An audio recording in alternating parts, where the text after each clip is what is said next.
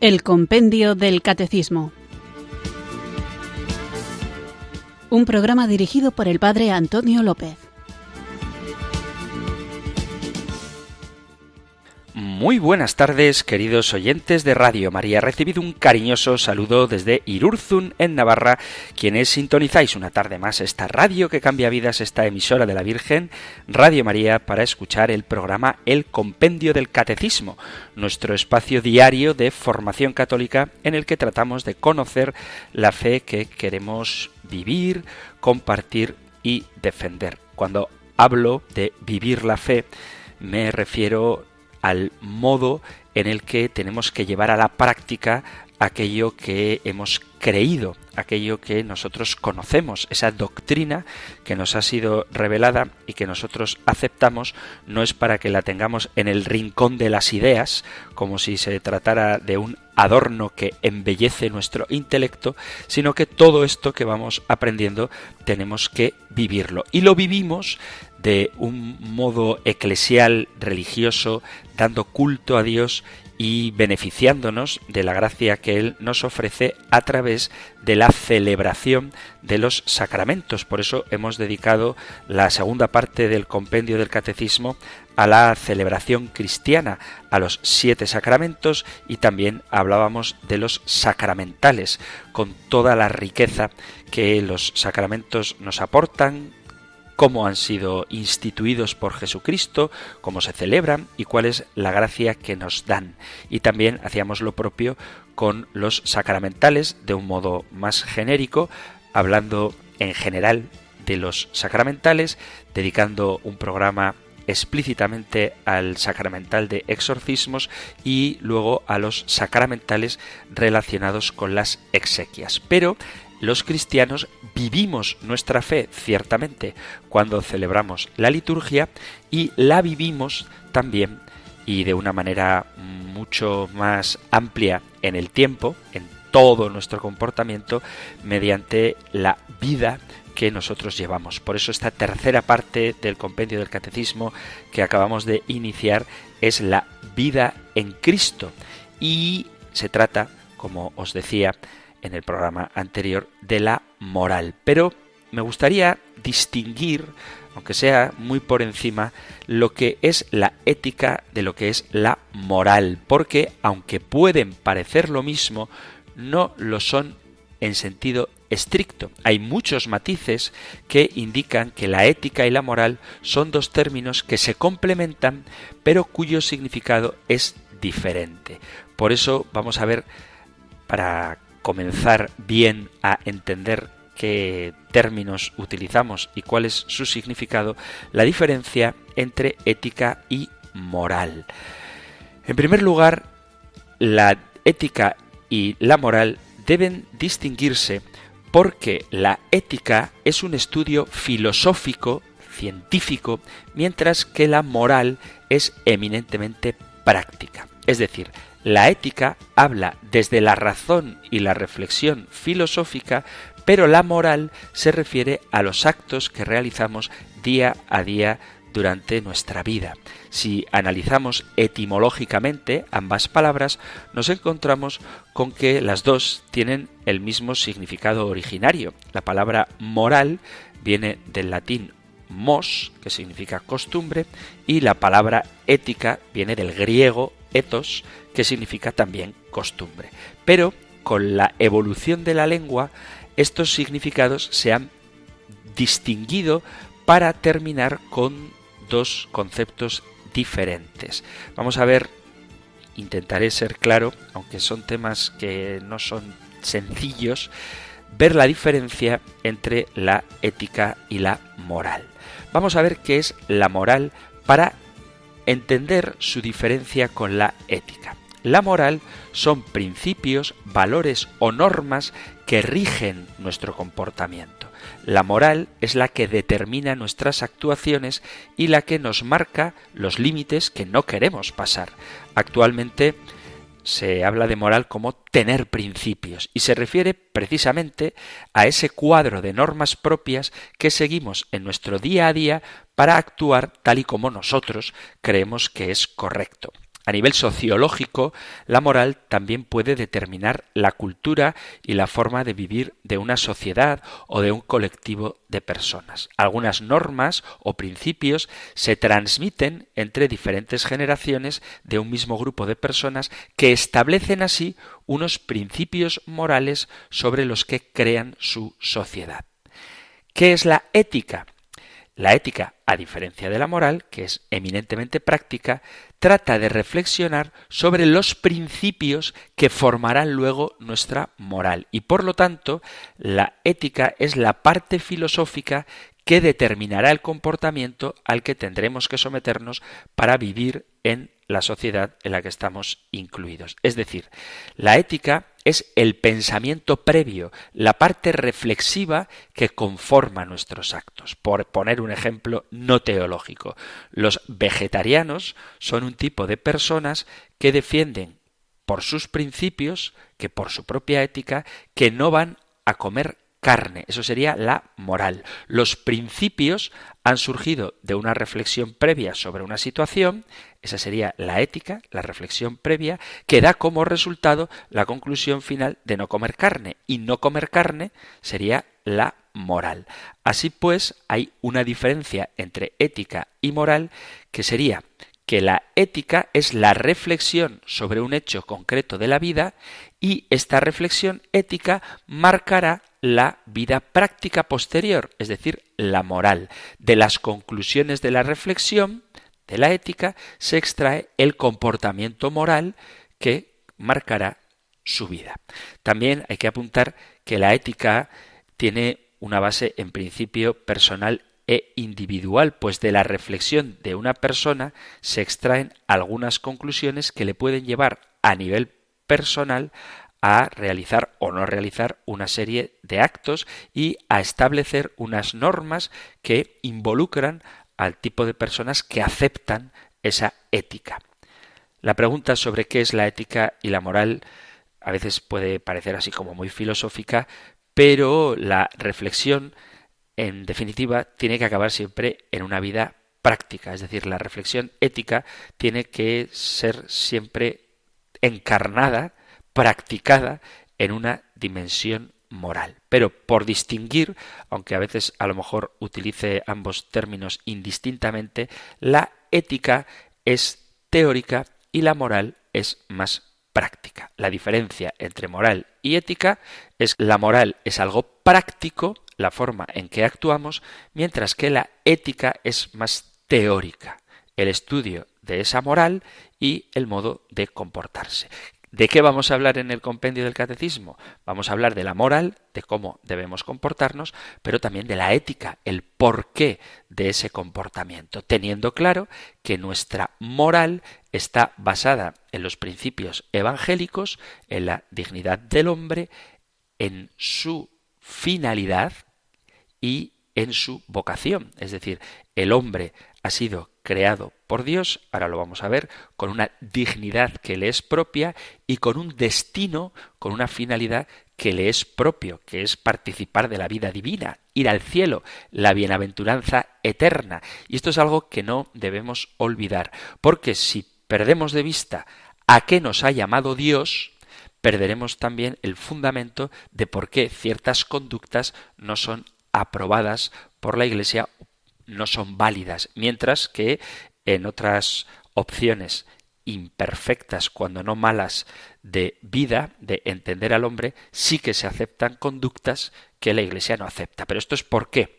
Porque la Iglesia tiene unos principios éticos que se fundan en el hecho de que el hombre ha sido creado por Dios con una dignidad que es permanente, y que nada le puede hacer perder y con una finalidad, con un destino al que el propio Dios le llama. Todo lo que esté encaminado a facilitar al hombre alcanzar el fin para el que ha sido creado será moralmente válido y todo aquello que aparte al hombre del fin para el que ha sido creado será inmoral.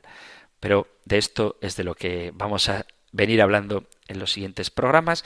Insisto que tenemos que hacer un esfuerzo intelectual para no dejarnos llevar por las emociones, ¿no? porque a veces ocurre esto, es que hay gente que está casada con personas de su mismo sexo y se quieren tanto y son tan buenos que no sabemos entender por qué la Iglesia les rechaza. Bueno, habría que decir, la Iglesia no rechaza a nadie, pero la Iglesia quiere orientar a todos a aquello para lo que han sido creados por Dios, que es alcanzar la vida bienaventurada. Si perdemos esto de vista, nos costará mucho entender la moral cristiana. No obstante, para entenderla y para vivirla, contamos con la ayuda necesaria y si estamos dispuestos a aceptarla, a nadie le va a faltar del Espíritu Santo.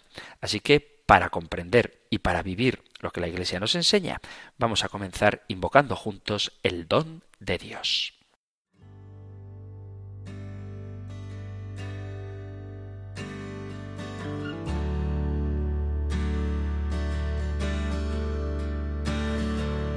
Entra, te abro mi corazón.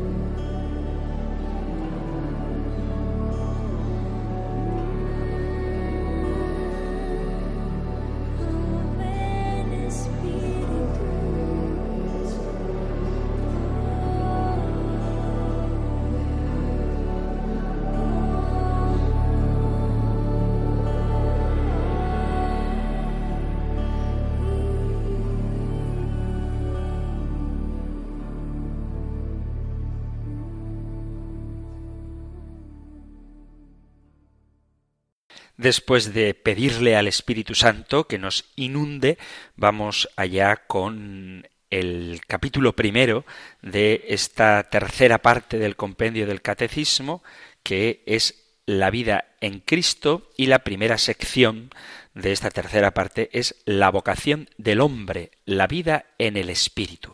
Tras una introducción en la que veíamos cómo la moral cristiana está vinculada a la fe y a los sacramentos, cuya fuente de conocimiento para saber cuál es la moral cristiana es la misma que toda la vida cristiana, es decir, la revelación, la palabra de Dios, la tradición de la Iglesia y el magisterio, teniendo claro el fundamento de todo esto, que es la dignidad del hombre y su vocación a participar de la vida divina, vamos con la dignidad de la persona humana. El hombre, titula el compendio del catecismo Imagen de Dios. Lo que vamos a tratar hoy lo tenéis en el Catecismo Mayor en los puntos 1699 al 1715. Nosotros escuchamos ahora la pregunta 358 del compendio del Catecismo. Número 358. ¿Cuál es la raíz de la dignidad de la persona humana? La dignidad de la persona humana está arraigada en su creación a imagen y semejanza de Dios, dotada de alma espiritual e inmortal, de inteligencia y de voluntad libre. La persona humana está ordenada a Dios y llamada con su alma y su cuerpo a la bienaventuranza eterna.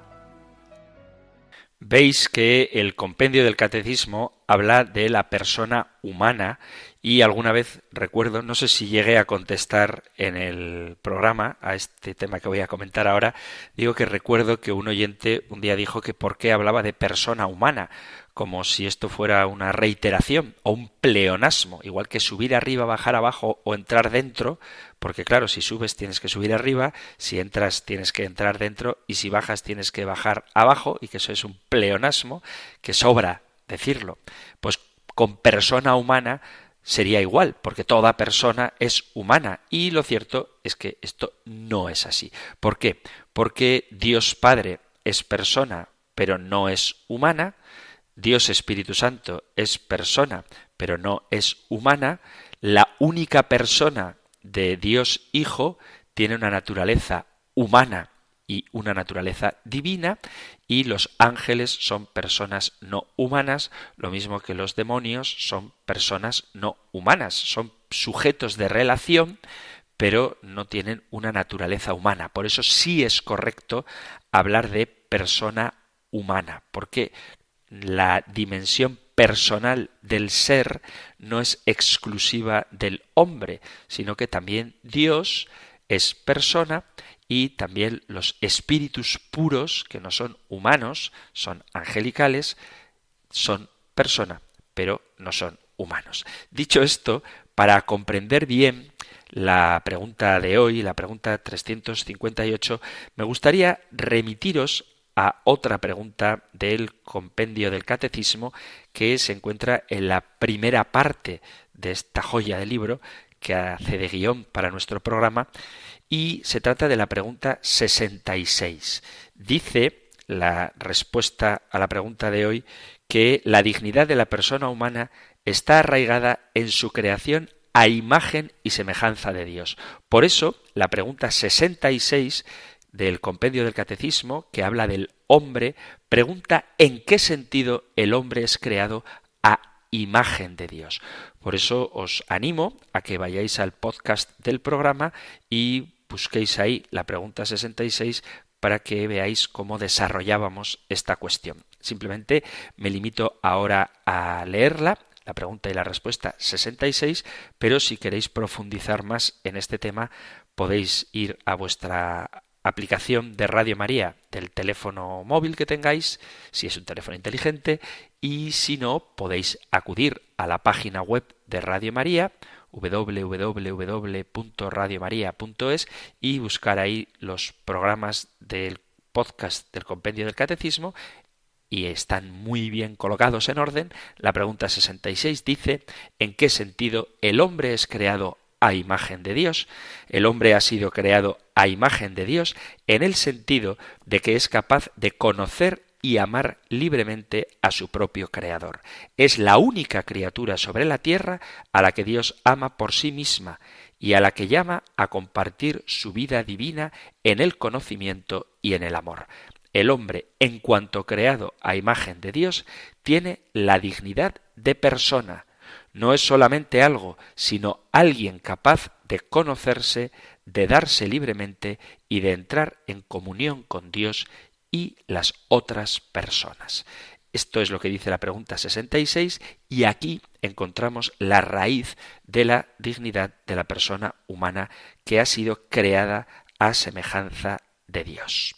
Y este ser creado a imagen y semejanza de Dios es el motivo, es la razón de su dignidad. Por eso, más allá de sus capacidades, más allá de lo que pueda aportar a la sociedad, más allá de su conciencia o conciencia, mejor dicho, más allá de su salud o de sus capacidades cognitivas, más allá de su utilitarismo, más allá de lo que podamos decir para qué sirve un niño que todavía no ha salido del vientre de su madre o para qué sirve un enfermo que lleva en coma muchos años ese tipo de preguntas diluyen o hacen desaparecer el sentido originario de la dignidad del hombre. Todos sabemos cómo hoy, en esta época de ingeniería genética y de biología celular, la persona humana, desgraciadamente, frecuentemente está, en cierto sentido, como cosificada y muchas veces reducida al valor de un objeto que puede ser manipulado se valora muchas veces al ser humano en virtud de aquello que puede hacer. Por eso digo que es cosificado. Sin embargo, el hombre tiene una dignidad que está muy por encima de estas cosas. En una visión del hombre así tan utilitarista, tan cosificada, caemos en graves peligros, porque muchas veces se hace recaer la dignidad del ser humano en un biologismo frío que indica, en cierto sentido, una regresión para el hombre, que pasa de una especie de plenitud de existencia, que es como nos ha creado Dios, a un estado en el que no sería nada más que un mecanismo, un objeto. Se busca sustituir lo construido por lo vivido. Se tiene una objetivación del hombre por el hombre. Pero esta cosificación de la persona humana ocurre en toda la sociedad industrializada y secularizada, donde frecuentemente el hombre se considera nada más que como una pieza del engranaje del mecanismo de producción y consumo. Es necesario entonces hacer una reflexión muy profunda y radical sobre nuestra cultura, capaz de sacar a nuestra sociedad del materialismo y del subjetivismo y llevarla a descubrir la verdad del hombre y de la vida. Es necesario un concepto de persona que comprenda al hombre en todas sus dimensiones. Y esto es urgente, sobre todo porque surgen tendencias que indican una nostalgia de que se considere al hombre en su unidad psíquica, física y espiritual. De ahí que haya que recuperar el concepto unitario del hombre. Es necesario hacer una desmitificación de la ciencia y rehumanizarla con un humanismo que respete a la persona en su dignidad, tanto en su cuerpo como en su espíritu y también en su cultura y que sepa armonizar los valores contemporáneos que son válidos de la ciencia con los valores de la conciencia en una época nacida religiosa, hecha filosofía y que a veces se desengancha de la realidad humana convirtiéndola en mera tecnología que administra el cuerpo humano como si fuera un objeto con todas las consecuencias que esto tiene de cara a respetar la dignidad y la integridad del hombre. Esto, que puede parecer un poco teórico, nos tiene que quedar muy claro, porque si no podemos incurrir en disparates como el equiparar la dignidad humana a la dignidad de cualquier otro animal, de tal forma que a veces se habla incluso de derechos humanos de los animales. Das cuenta de que la reflexión filosófica ha acompañado al hombre a lo largo de su existencia, porque el hombre, el ser humano, a diferencia de cualquier otro animal, por más inteligencia que le queramos atribuir, es el único ser que se cuestiona sobre sí mismo y sobre el mundo que lo rodea. Una cosa que me llama mucho la atención es que vosotros, queridos oyentes, sois muy participativos en el programa y no sabéis cuánto os agradezco los mensajes que a diario enviáis, pero recuerdo que una de las veces que más interacciones hubo con el programa este, el compendio del catecismo, fue el día que osé decir, oh horror, que los animales, y en concreto me refería a los perritos que conviven en muchas casas, incluida en la mía, con los seres humanos, no son personas. Y me acuerdo que al decir eso recibí muchos más correos que habitualmente y todos ellos la inmensa mayoría de ellos al menos, eran para decirme que cómo se me ocurría decir semejante barbaridad, cómo que los perros no son personas, pues tengo que decirlo. Los animales, ni siquiera los que conviven con nosotros, ni siquiera los más inteligentes, se hacen planteamientos ni sobre su propio ser, ni sobre el mundo que les rodea. No habréis visto nunca un gato filosofando. La historia de la filosofía se desarrolla en el ser humano y en temas que los animales ni siquiera pueden comprender. Y desafortunadamente muchas veces los hombres tampoco comprendemos. Los puntos centrales sobre los que se enfoca la filosofía son la metafísica, el estudio del ser en cuanto tal, luego la epistemología, el modo de interpretar el mundo, y finalmente la antropología, sobre el propio hombre. Y esto se debe a que primero se preguntó el hombre sobre el ser, luego sobre la forma en la que se obtiene el conocimiento de ese ser, la epistemología, y posteriormente sobre el ser que conoce al ser, es decir, el hombre en sí mismo. De la comprensión que se tenga de la naturaleza humana deriva el trato que debe darse a todo ser que posea dicha naturaleza. Y esto es lo que llamamos la dignidad. Esta palabra, dignidad, deriva del latín dignitas, que a su vez procede de dignus, cuyo sentido implica una posición de prestigio o decoro que merece y que corresponde a un valor, algo apreciado, algo precioso, algo que es merecedor, algo que es digno. La dignidad es ser tratado como lo que se es. La pregunta entonces, ya no solamente para poder comprender lo que somos en un sentido metafísico, sino para poder dar un trato digno al ser humano en un sentido ético, es cuál es la naturaleza ontológica del hombre, qué es el hombre.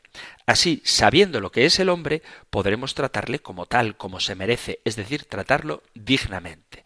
La respuesta a este interrogante de qué es el hombre puede ser muy variada dependiendo de la concepción desde la que se formule, del ámbito cultural e incluso de las creencias personales de cada individuo. Si nosotros queremos hablar desde un punto de vista cristiano de la dignidad del hombre, tenemos que saber qué es el hombre desde la Sagrada Escritura, desde la revelación, desde la tradición y el magisterio. El hombre, guste o no guste a los amantes de los animales, tiene una naturaleza distinta a la de los demás seres, es capaz de autogobernarse y además posee la cualidad de poder comprenderse a sí mismo como un ser individual y a la vez como parte de una sociedad en la que interactúa con sus semejantes.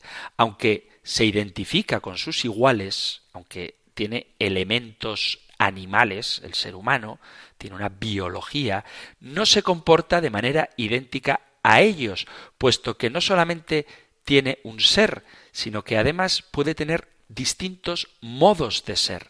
La noción de dignidad humana es uno de los conceptos en el ámbito del derecho, la filosofía y por supuesto la teología que a veces presenta problemas para su esclarecimiento y definición, en gran medida porque depende de la concepción filosófica en la cual se fundamente la argumentación. Por eso, la conceptualización de dignidad más utilizada en la actualidad tiene a veces un carácter meramente instrumental en la que se hace referencia a la dignidad como el trato o respeto debido a las personas simplemente por su condición de seres humanos, pero sin entrar a señalar las razones de por qué se les debe ese trato, y se deja a otros ámbitos de la reflexión indagar sobre la naturaleza humana o las características de lo humano que sustentan esta dignidad.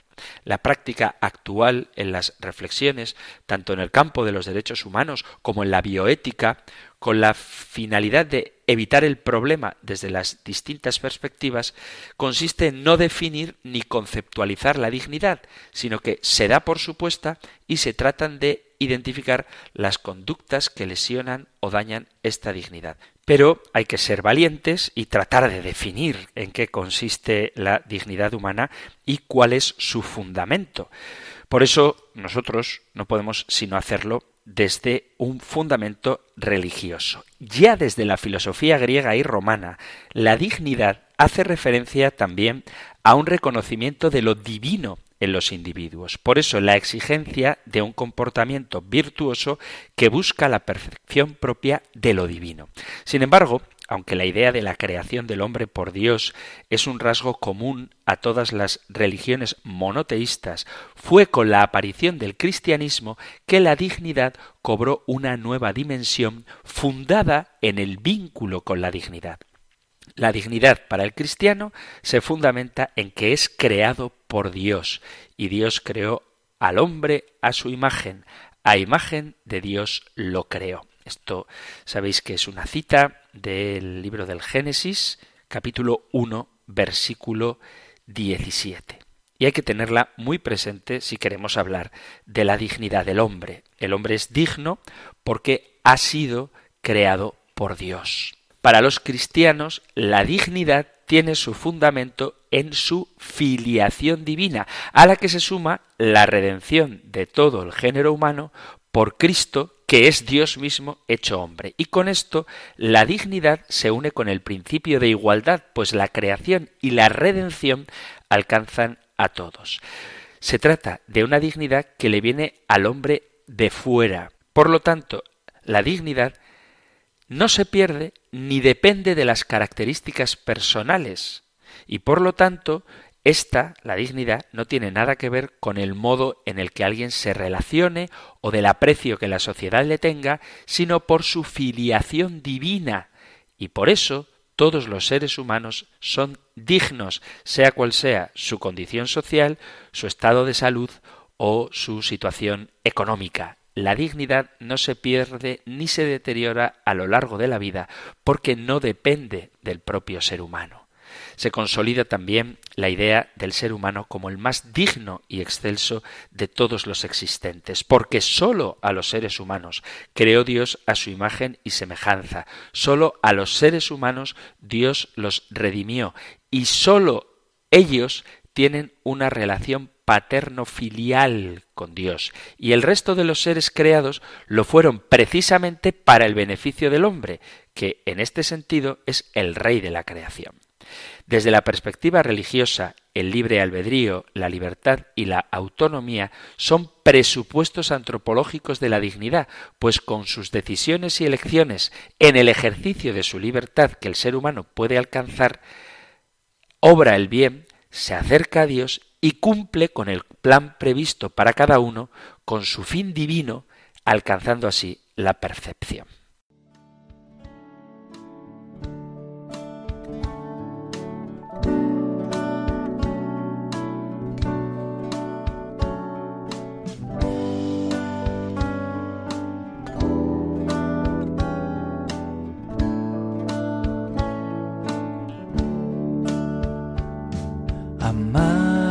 Vuestros enemigos,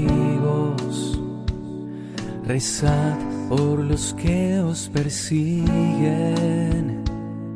poned vuestra otra mejilla, no hagáis frente al que os ofende, dar más de lo que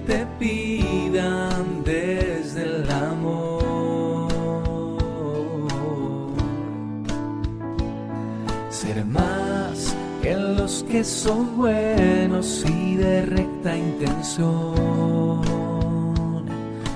Oh, Dios es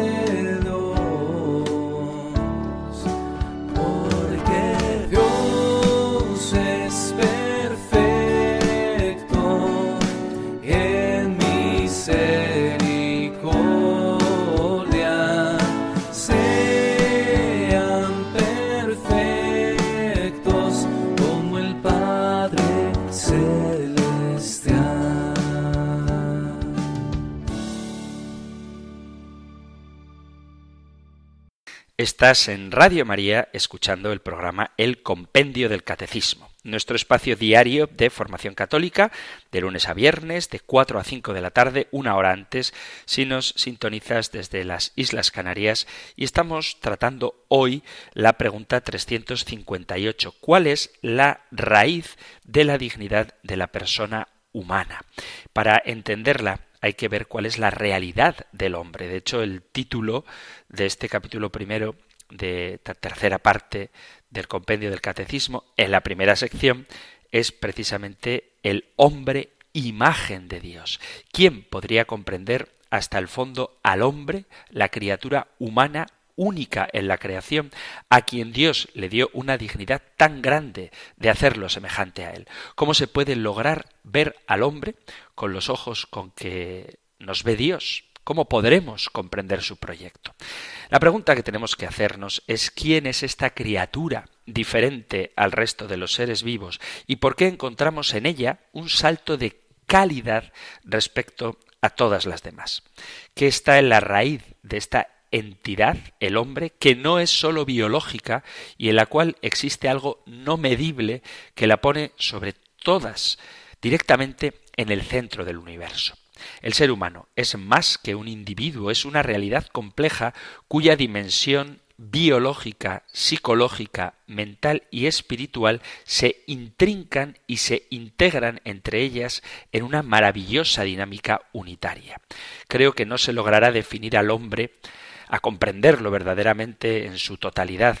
El hombre, de hecho, con su grandeza y su miseria, su apertura al infinito y a la vez su finitud, el ser a la vez cuerpo y espíritu en una unidad que no se puede separar, es y quedará siempre como un misterio.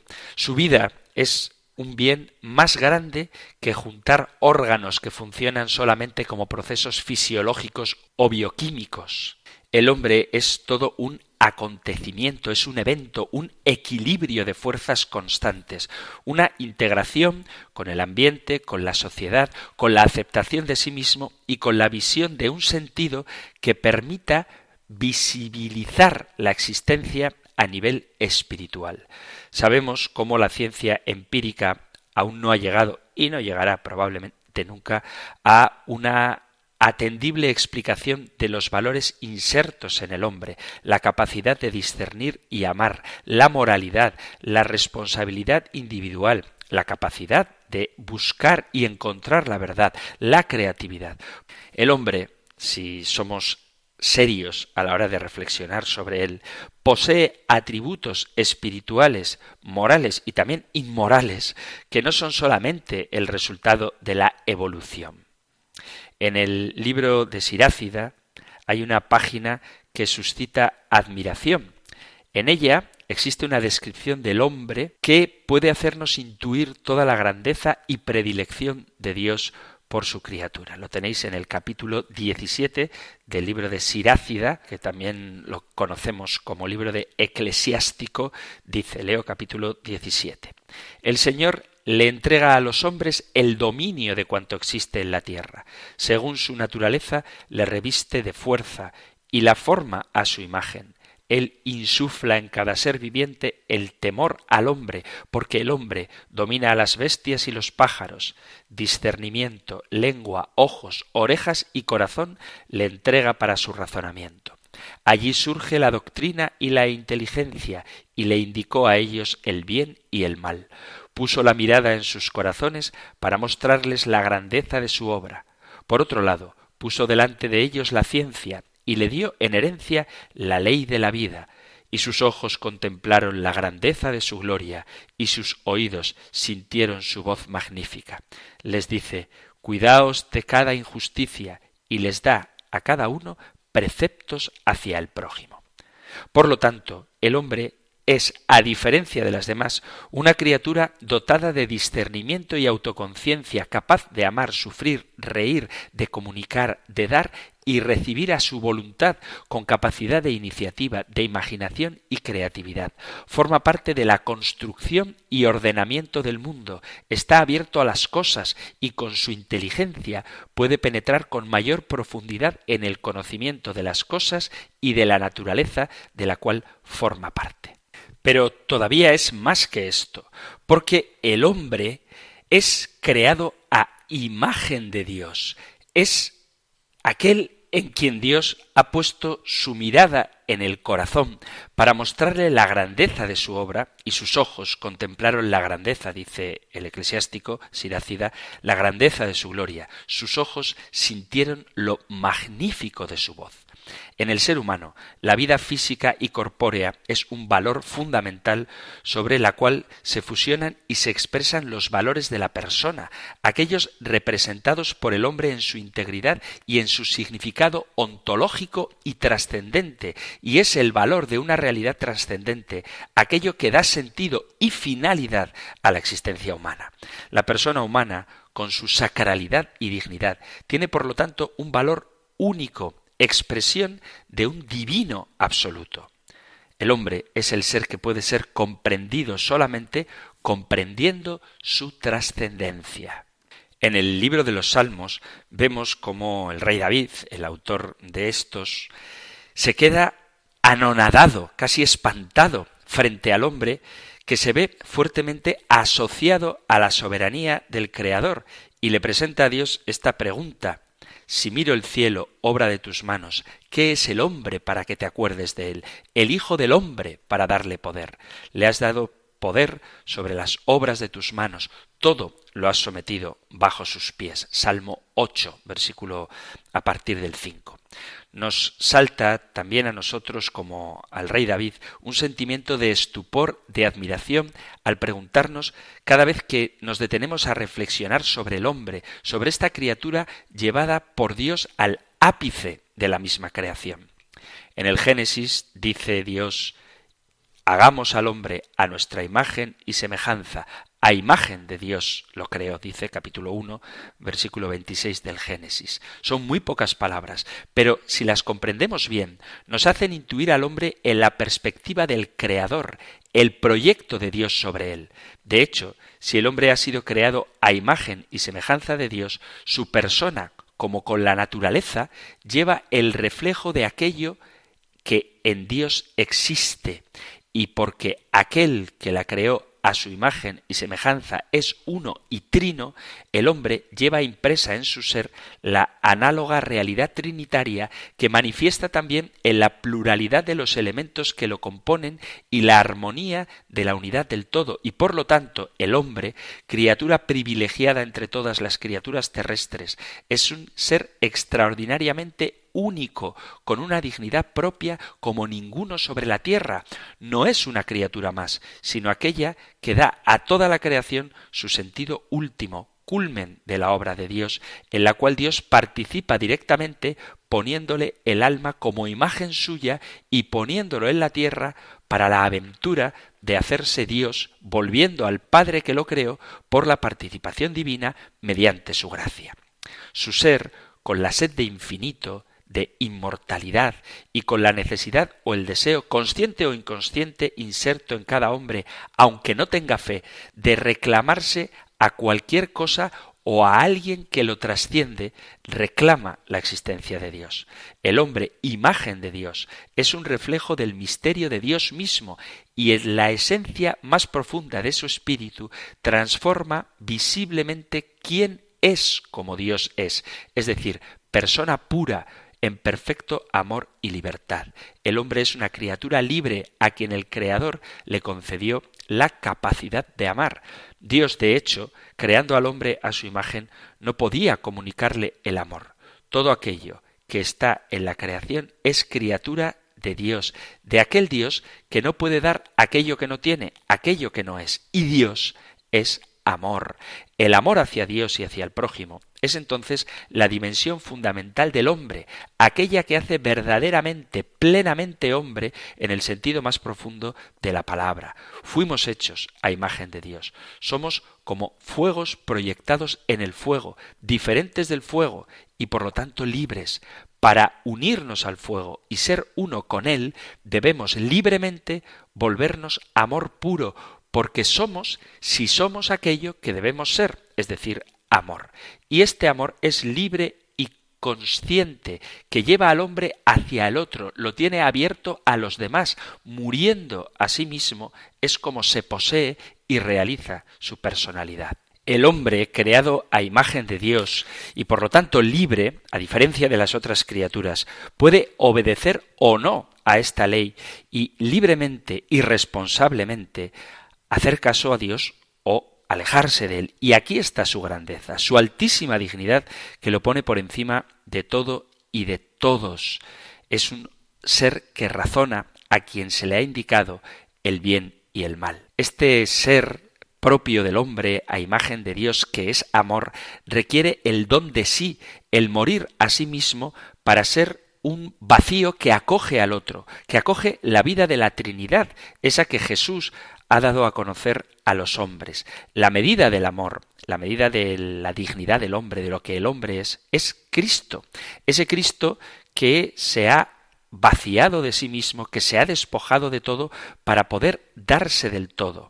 Un Dios hecho hombre, al lado del hombre, que pone su propia carne y que asume en sí toda la miseria, el sufrimiento, las angustias, los miedos, los dolores de cada ser humano, hasta morir en una cruz, hasta una total kenosis, kenosis, esta palabra griega, significa despojarse de lo propio por amor, para vivir el otro, para permitir al otro realizarse y de este modo poner las condiciones para ser plenamente uno mismo, es decir, para ser imagen del amor trinitario en el que hemos sido creados. Este amor que no conoce límites y abarca todas las dimensiones de la vida, esta libertad, esta plena realización es lo propio de la dignidad del hombre. El hombre se realiza en cuanto persona, en cuanto ser humano, en la medida en que se da, cuando ama con una dimensión de reciprocidad y cuando se pospone a sí mismo para los otros hasta morir a sí mismos. Una dimensión esencial de la persona humana es la capacidad de realización recíproca. Hombre y mujer los creó, dice el capítulo primero del Génesis. El hombre, cuando se encuentra con el otro, se pone frente a un tú y toma conciencia de sí mismo, de su autonomía y de su libertad, entrando en relación con ellos y se diferencia a la vez de ellos. De ahí la exigencia de vivir en una comunidad, porque el hombre no es para vivir para sí mismo, sino que tiene que vivir con los demás.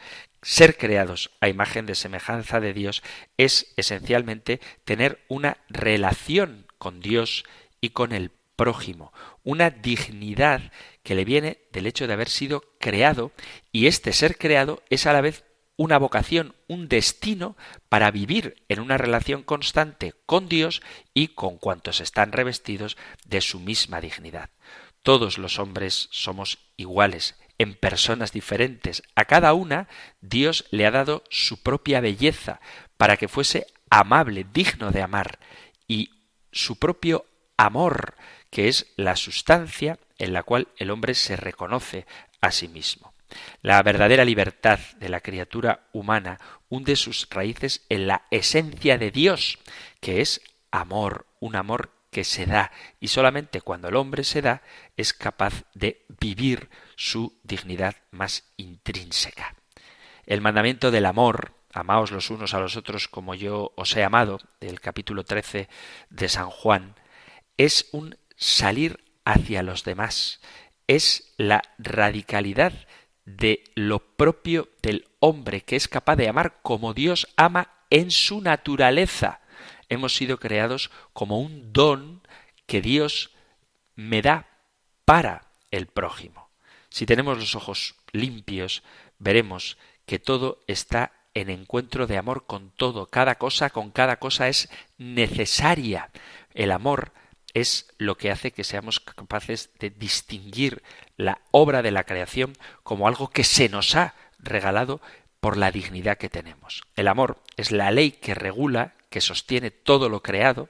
Dios ama a todas las criaturas y de manera eminente al hombre a quien todo le ha sido dado por amor para que él mismo se dé por amor. Y esta es la dignidad del hombre, el amor, pero no entendida como un afecto, como una emoción humana, sino como eso que nosotros recibimos de Dios, nuestra imagen de Dios, y eso que estamos llamados a vivir.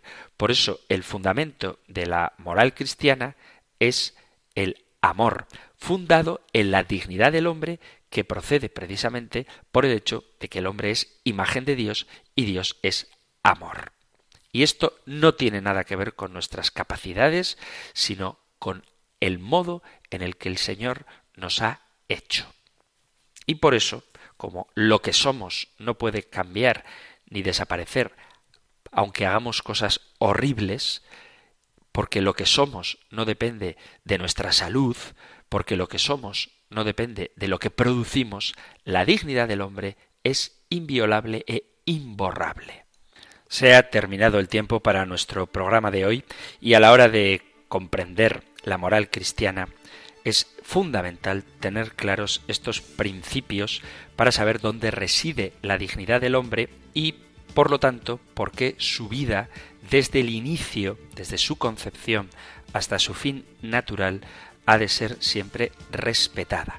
No solamente la vida en el sentido de acabar con ella, de la muerte, sino también en el modo en el que debemos tratarnos los unos a los otros, atendiendo a la dignidad que tenemos como criaturas de Dios que estamos llamados a participar de la vida divina, como veremos a partir de ahora en los siguientes programas.